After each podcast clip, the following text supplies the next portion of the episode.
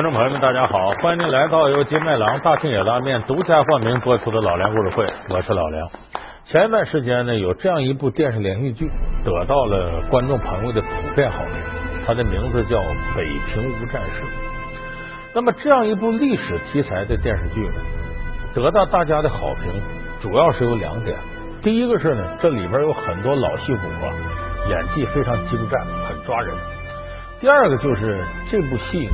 和历史事件呢有高度的契合度，很多观众历史事件对历史感兴趣的观众朋友对这个剧也同样产生了浓厚兴趣。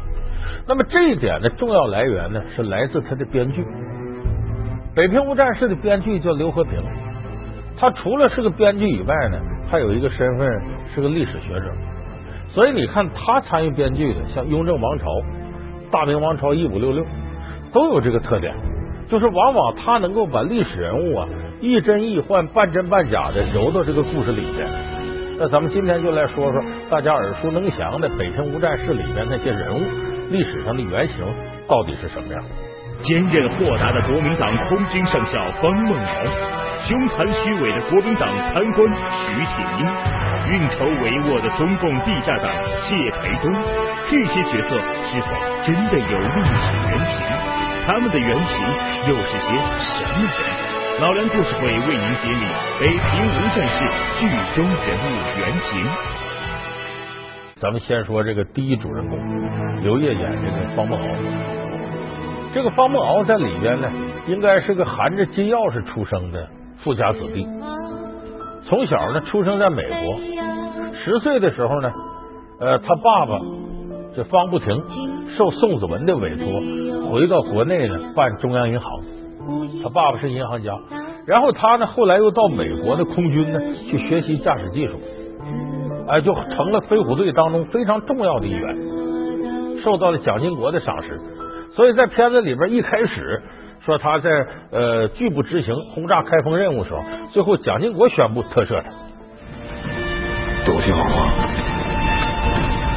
轰炸开封是我下的命令。杀头、坐牢，跟你们都没关系。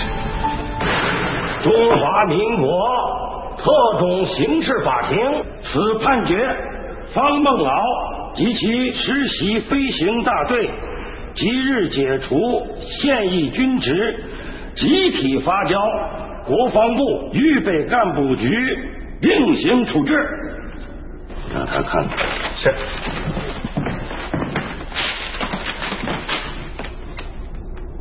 今日之判决是我的意见，请转告曾克达同志，希望他不要反对。蒋经国。所以这方孟敖呢，是那种呢，呃，抽着雪茄烟呢，喝着红酒啊，这种富家子弟的形象。但其实呢，在片子里呢，他是一个坚定的中共地下党。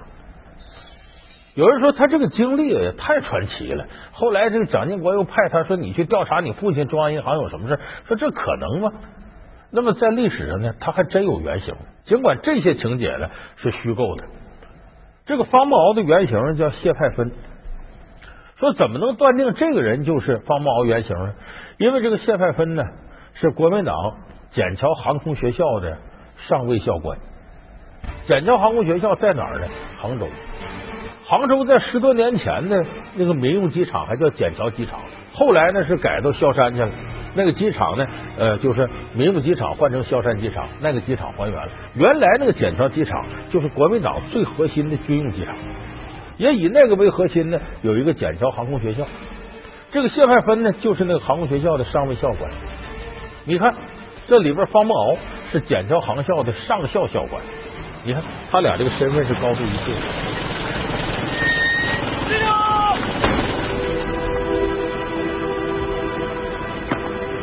准备起飞，是，向右转，向右当然了，这个谢派芬的身世呢，没有这里边方梦敖那么显赫，没有银行家的爹地下党的姑父。这个谢派芬呢，是安徽黄山方村人，哎，从农村出身，但是他很勤奋，后来考到了国民党机械学校。国民党陆军军官学校就是黄埔军校的，后来在南京的分部，然后又考到了这个国民党的空军学校，后来又成了那个中美空军混编大队的一个分队长。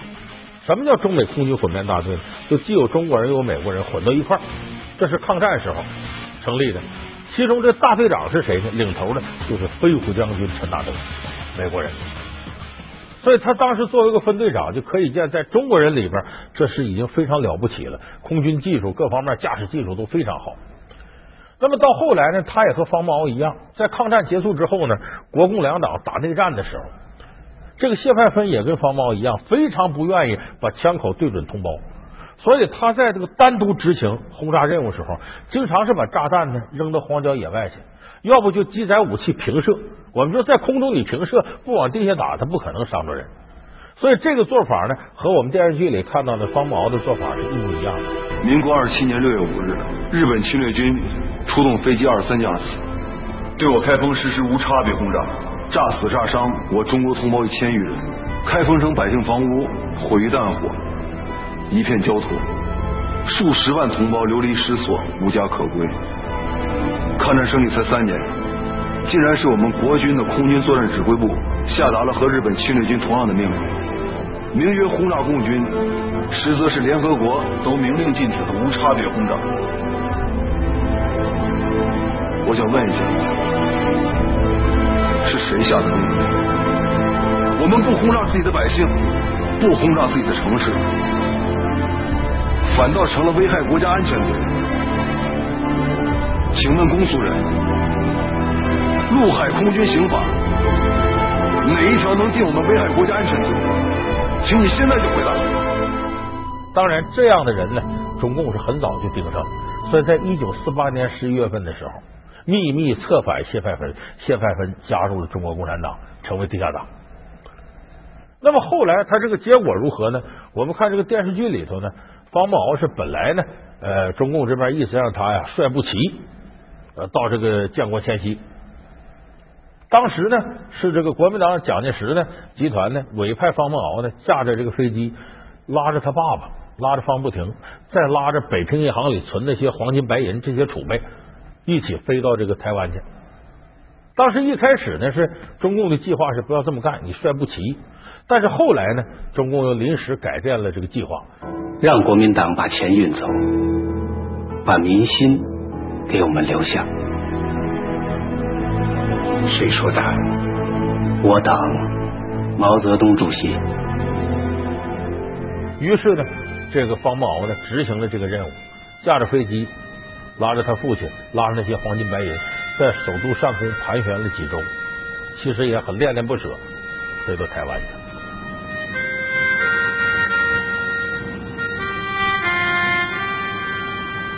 我们知道这飞到台湾去了，其实方孟敖的结局就如同我们看《潜伏》里余则成，在这个建国之后还要继续在隐蔽战线工作，继续在这个龙潭虎穴里工作。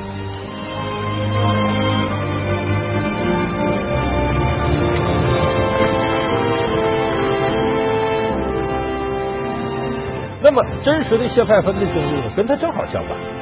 这个谢派芬呢，当时在这个笕桥航校的时候呢，中共给他的任务是呢，说当时蒋介石想要把笕桥航校呢连根拔挪到台湾去。当时中共一开始的意见是呢，让他跟着过去，就到那边接着潜伏，就就像余则成一样。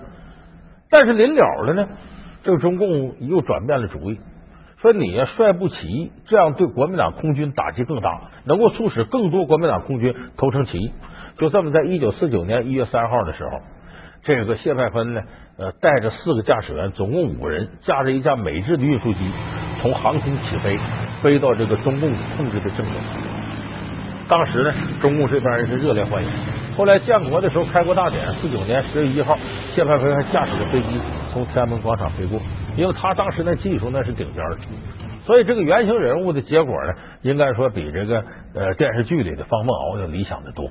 老梁故事会为您揭秘北平无战事剧中人物原型。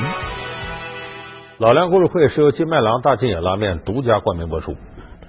那么这里边在这历史上有真实的背景原型的呢，是这里边另外一个反派人物，叫这个马汉山。这个马汉山呢，呃，他在剧里头的呢，这名字马汉山，其实他的原型是谁呢？是原来国民党保密局，也就是军统北平站的站长，叫马汉三，一二三的三。这个电视剧里边呢，这个马汉山呢，跟马汉山身份不一样，是什么呢？马汉山是北平市民事调配委员会副主任，北平市民政局局长，曾兼过宿监委员会主任委员。这个人呢，有点江湖做派，一出场呢，一般是有句口头禅，就混账王八蛋。这是由我的老乡这个程昱扮演。不行了，我这讲你们这些混账王八蛋有什么用啊？拉这么点东西多长时间了？逛窑子从来没看你们耽误过。干什么？哎呀，上车！王局长，哟，就方副局长吗？坐什么车来的？你刚才骂谁混账王八蛋呢？啊！我说你们俩真是混账王八蛋！方副局长来，为什么不提前报告啊？下了车您就给我们一顿严厉的批评，那还有时间向您报告啊？好好好好好，你看见没有？方副局长，哎，都有理。好好，我错了，我错了啊！赶快去安排安排，回头我回去奖励奖励你们，行不行？赶快上车啊！开车，上上车，上车，上车。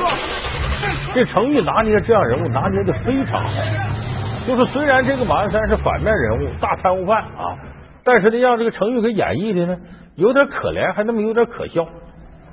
哎，这个人有点那么色厉内荏。你看一开始的时候呢，这个他和这个徐铁英两个人联盟，就陈宝国演那个。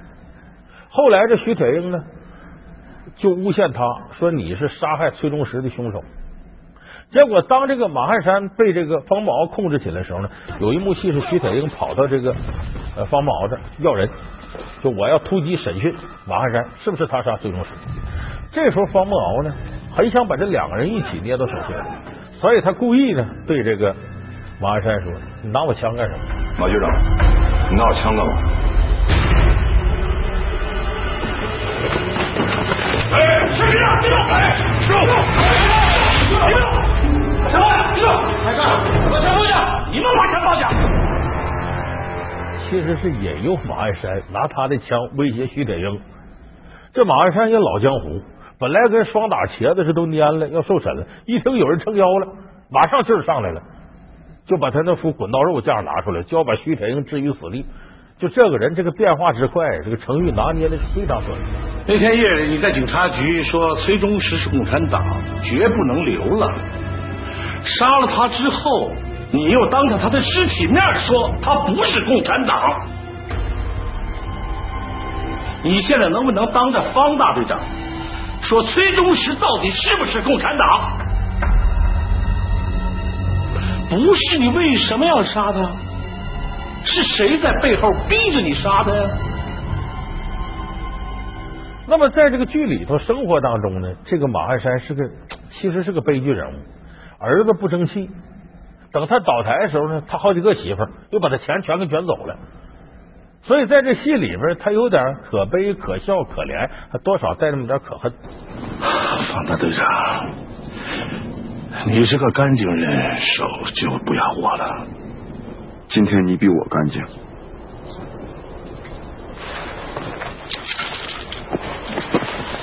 你儿子的事已经安排好了，他现在在南京接通，到时候安排人带他去看你。谢死我就不说了，我生这个儿子就是来讨债的。崔中实西山那个墓你去过吧？去过。啊，去过就好。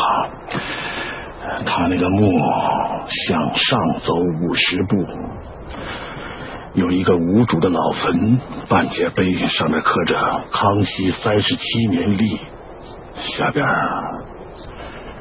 埋了有十几根金条，那可是我全部的家底了。请你转告崔夫人，到时候把她起出来，养两个孩子就够了。保重。走了。那么历史上真实的这个原型马汉山不是这样人。这个马汉山呢，要论倒霉程度和马汉山差不多，但是是个心狠手辣的角色。这个马汉山在历史上原来是共产党这边的，就三一年九一八事变之后呢，他接受了中共的一些思想，就成为中共地下党的情报人员。在北平啊、张家口啊这一带活动。可是后来呢，中共跟他联系的上线这个人死了，断线了。断线了，马汉三呢和军统的人接触了，结果就加入了军统北平站。师兄啊，嗯，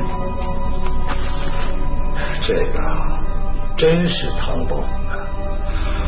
你要不喜欢，你把他带到南京去，拿给谁都能拿得出手。来，投靠了国民党军统之后呢，由于他这个人的工作能力很强，搞情报工作也确实厉害，得到了军统头子戴笠的赏识。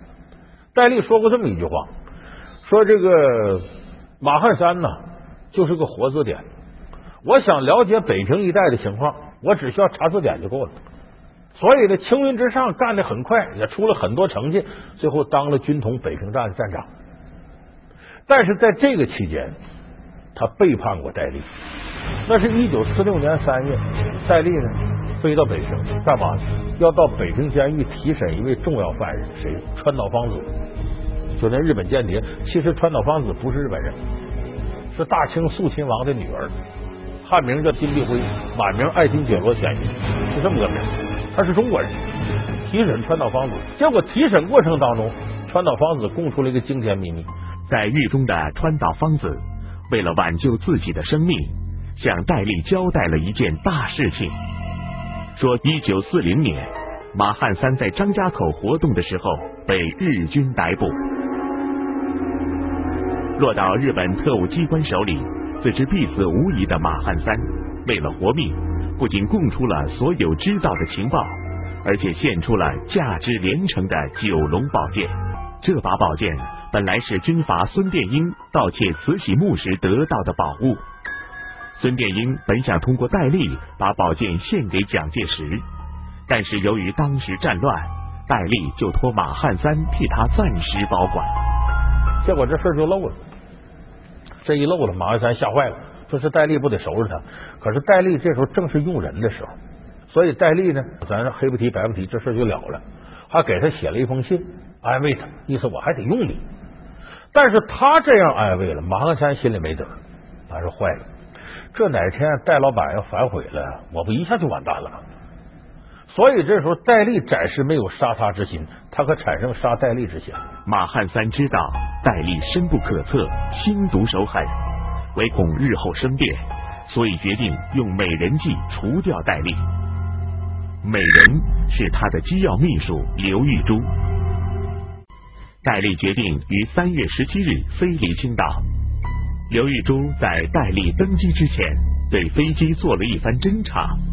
借口为戴笠安全，趁机偷偷在飞机上放置了定时炸弹，并在中午十二点半爆炸。不料那天江南地区雷雨交加，飞机不能在上海降落，转飞南京上空又盘旋多时，比预定飞行时间多飞了一小时后，突然爆炸。当然，他杀戴笠这个过程，这是个历史谜案。到现在为止，关于戴笠死有多种多样版本，这只是其中一个版本。说戴笠是怎么死的呢？戴笠从北平到青岛，就是一九四六年三月十七号，他从青岛坐飞机回南京。说这飞机到南京上空时候啊，电闪雷鸣，落不下来。说干脆吧，往上海飞吧。上海这边也下雨，说往徐州飞吧。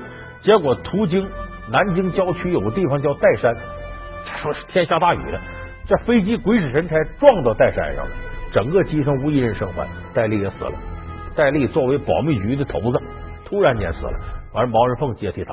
到一九四八年呢，当时所谓的国民党第一届国民大会，蒋介石呢，由于内战呢各方面的压力，假惺惺宣布呢，咱选总统。党内不支持你，即便参选也选不上，何苦成为中外的笑柄呢？这就要为公益是从，说不定能选上。结果李宗仁还真跟他争。当时马汉山秘密支持李宗仁，最后李宗仁当选成总统了。蒋介石回奉化溪口镇老家暂时歇着。根据中华民国宪法 及其选举法，我宣布李宗仁先生当选中华民国副总统。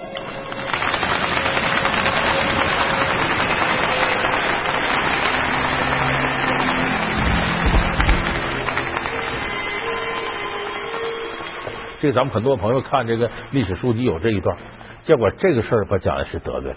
蒋介石一看你根本不是我的人，你这支持李宗仁，所以在一九四八年七月一号这天，保密局局长毛人凤执行个秘密指令，蒋介石授意他七月一号这天晚上在北京灯市口大街秘密抓捕马汉三，然后九月份秘密处决马汉三，就是反正你对不起我，我得把你弄死。所以马汉三九月份时候死了。你等这电视剧里头写到这马汉山呢，都是四八年八月份以后的事儿，他七月一号他就被抓住了，所以这些事儿呢，你就是借他个名编的，不是历史上真实马汉山身上发生的事儿。那么《北平无战事》里边呢，最大的反派人物是陈宝国演那个徐铁英，是北平警察局局长。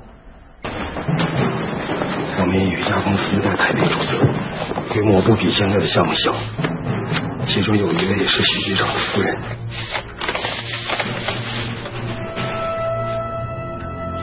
这是股东注册登记名单。那行长啊，也真是，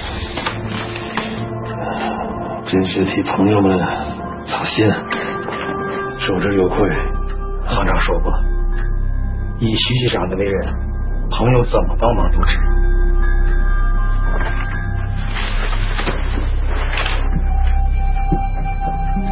可能啊，早就应该让谢湘你跟我联络，也免得弄得彼此啊很为难。这个警察局局长呢，如果我们按照历史调查的来推呢，呃，当时北平警察局局长姓杨，不是这个徐铁英，徐铁英也是虚构人物。那个警察局局长当时呢，抓学生确实干了不少坏事，就针对这北平解放前夕啊，学生运动领袖搞了一个八幺捕、八幺九大追捕，然后当时也是呃多次策划了呃抓中共地下党的一些阴谋诡计、一些行动。后来四八年十二月份呢，就是北平和平解放之前，我们知道傅作义后来和平解放了嘛，这个杨局长畏罪潜逃跑了，就他跟徐铁英的经历也不一样。包括咱们中共地下党的北平的负责人谢培东，就倪大红演的人，这个人物也是虚构的，因为那个时候我们还没有在这个北平的银行里边有这么大势力的这个地下党。当时呢，北平有一个成工部，他来承接呃北平地区的工作。所以说这部电视剧里头呢，有历史真实的，也有虚构的。所以我想呢，大家认真看这部电视剧，同时再学一学国共内战那段的历史，再回顾一下中国那个阶段发生的波谲云诡的历史事件。咱们这样看电视剧，总比看那什么四爷今天跟奶奶娘娘好了，明天谁又给害了，又流产了，总比看那些乱七八糟的电视剧要强得多，也有意义的多。好，感谢您收看这期老梁故事会。老梁故事会是由金麦郎大金野拉面独家冠名播出。我们下期节目再见。